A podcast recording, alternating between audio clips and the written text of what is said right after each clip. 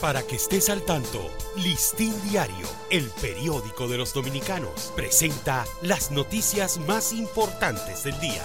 Buen día, comienza el fin de semana, hoy es viernes 3 de marzo de 2023.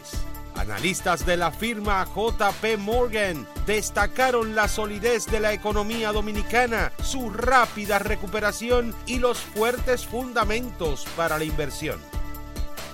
Empresarios iberoamericanos se reunirán en el país los días 23 y 24 de este mes en el marco del decimocuarto encuentro empresarial iberoamericano, informó ayer el Ministerio de Relaciones Exteriores. Los síntomas de la chikungunya, enfermedad transmitida por el mismo mosquito transmisor del dengue, pueden confundirse con esa y otras enfermedades, pero su mayor característica es el dolor en las articulaciones que podría mantenerse por meses y en algunos casos hasta años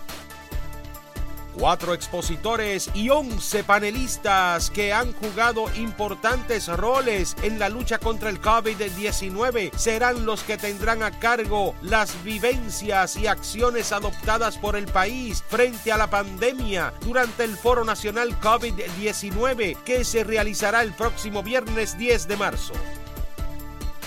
Bastaron unos pocos segundos para que los capitaleños sintieran indignación luego de la publicación de un reportaje denunciando la delincuencia de las autoridades municipales ante las pésimas condiciones de los bulevares en el Gran Santo Domingo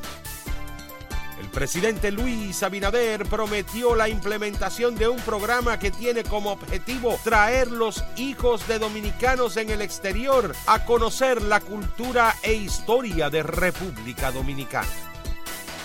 Los partidos políticos acordaron ayer con la Junta Central Electoral la fecha límite del 14 de abril hasta las 4 de la tarde para comunicar la modalidad que emplearán para escoger a los candidatos que postularán en los comicios del 2024